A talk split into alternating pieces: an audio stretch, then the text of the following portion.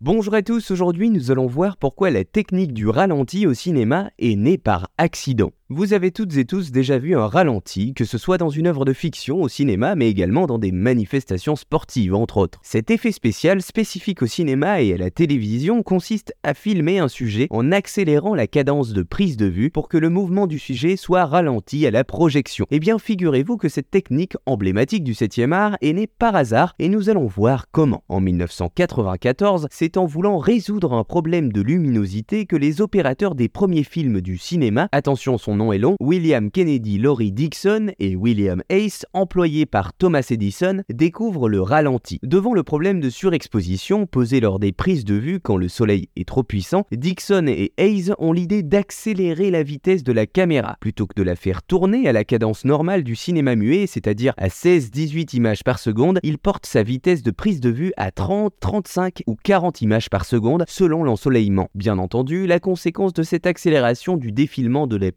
provoque aussitôt un ralentissement réel de l'action filmée. Je cite, une seconde de la vie réelle passe sous l'œilleton du kinétoscope en à peu près deux secondes. C'est à l'occasion du tournage du court-métrage Caicedo, roi de la voltige, qui exerçait son art sur un câble tendu à l'extérieur du studio de prise de vue d'Edison, donc en plein soleil, que fut ainsi découvert le ralenti. Tourné à 40 images par seconde, les acrobaties de Caicedo sont correctement exposées et se métamorphosent en véritable ballet aérien ralenti. À son origine, le ralenti était donc lié à l'ensoleillement des scènes tournées, mais plus tard en 1895, Louis Lumière et son ingénieur Charles Moisson prendront la précaution de munir le cinématographe de différents caches à disposer devant l'objectif, permettant ainsi à leur ingénieuse machine d'enregistrer quelle que soit la luminosité. Voilà, vous savez maintenant pourquoi la technique du ralenti au cinéma est née par accident.